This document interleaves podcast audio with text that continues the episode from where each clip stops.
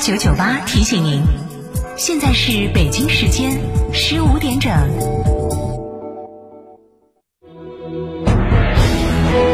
成都的声音，FM 九九点八，成都电台新闻广播。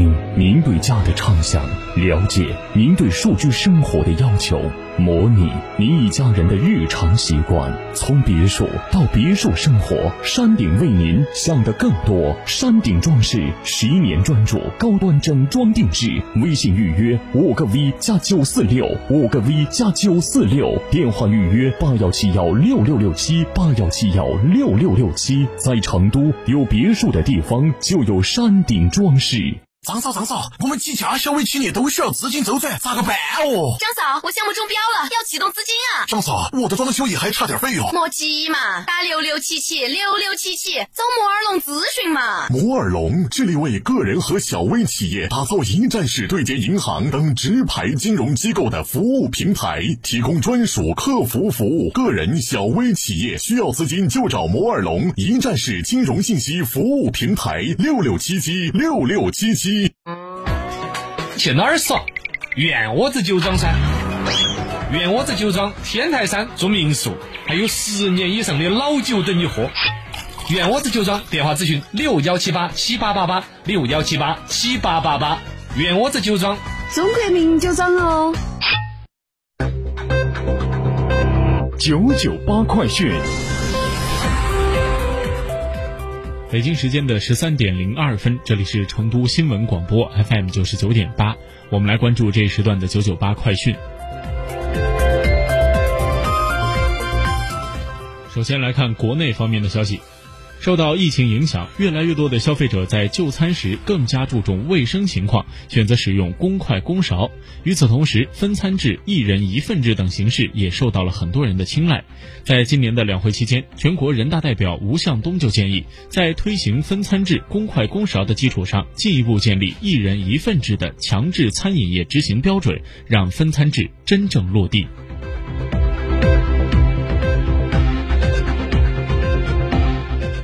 全国政协委员、湖北省妇联兼职副主席、湖北首义律师事务所主任谢文民表示，从近年来发生的未成年人少女被性侵的案件来看，把未成年少女的性同意年龄设定为十四周岁，不能有效的保护未成年少女的性安全。他建议修改刑法，提高未成年少女的性同意年龄到十六岁，同时还应该制定相应的法律法规，严格要求学校及家庭对未成年人开展性教育。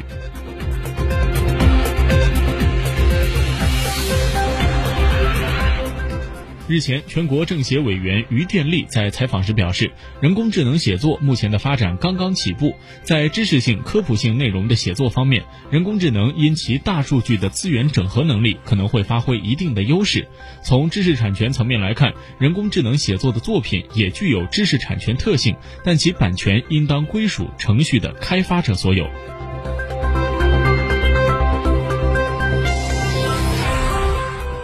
国家发改委副主任宁吉喆今天表示，最新的资产负债表表明，我国的总资产已经超过了一千三百万亿元。这个资产不是凭空而来的，而是多年的投入、多年的发展形成的。我们要促进一定合理的负债投资，形成大量有效的资产，这样就能使得经济发展和民生保障有更加扎实的物质技术基础。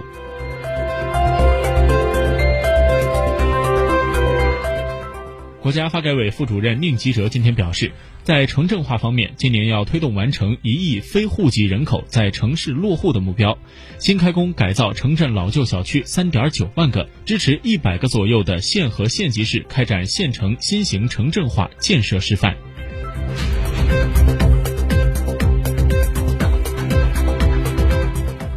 国家发改委副主任宁吉喆今天表示，关于经济增长目标，在政府工作报告中没有提到具体目标，这不是第一次。事实是，改革开放以来，我国政府工作报告没有提年度增长预期目标，今年已经是第四次，前三次分别是二零零零年、二零零一年和二零零二年。这一次没有提经济增速的具体目标，不等于经济增长不重要。要看到，无论是保民生、保就业，还是脱贫攻坚，都要有经济增长的支撑。要用改革开放的办法稳就业、保民生、促消费、拉动市场、稳定增长。因此，虽然没有直接提 GDP 的增长目标，但经济增长的内容已经融在其他的经济社会发展目标之中。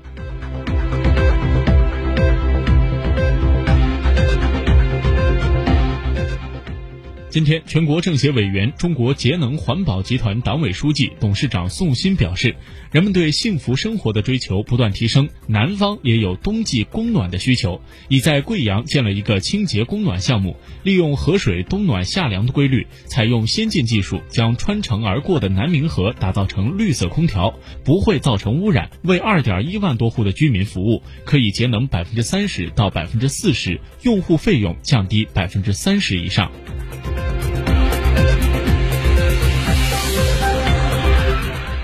全国政协委员、商务印书馆总经理于电力在谈到追星问题时表示：“人是学习型动物，模仿榜样是人的天性。明星曝光率高，很容易被模仿，所以作为明星，一定要特别注重自己的言行，要树立正能量的言行。年轻人追星的过程中，也要甄别什么是积极向上的，为自己负责。”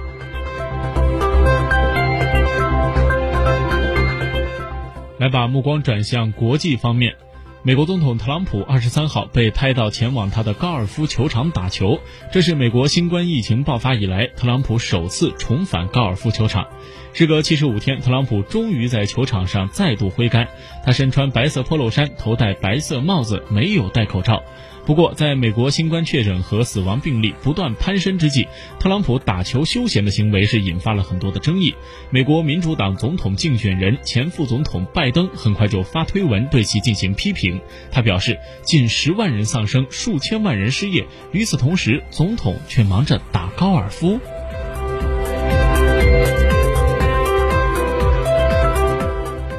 当地时间二十三号，西班牙首相桑切斯表示，整个六月仍然需要控制人流，民众要谨慎小心，保持安全距离。西班牙将从七月开始重新开放国际旅游业。此外，桑切斯还宣布，西班牙职业足球联赛将在六月八号恢复，西甲、西乙联赛将正式重启。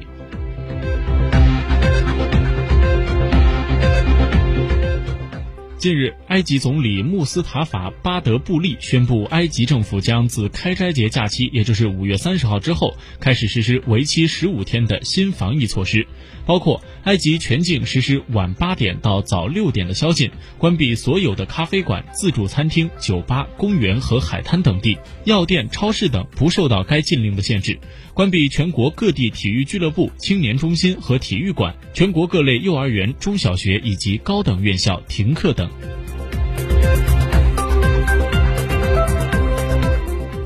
根据伊朗总统办公室当地时间二十三号的消息，伊朗总统鲁哈尼表示，自本月二十四号起，伊朗全国博物馆和旅游景区将对公众开放，所有政府工作人员将从五月三十号正式复工，宗教场所将在斋月结束后开放，同时也会逐步的考虑取消购物中心的营业限制。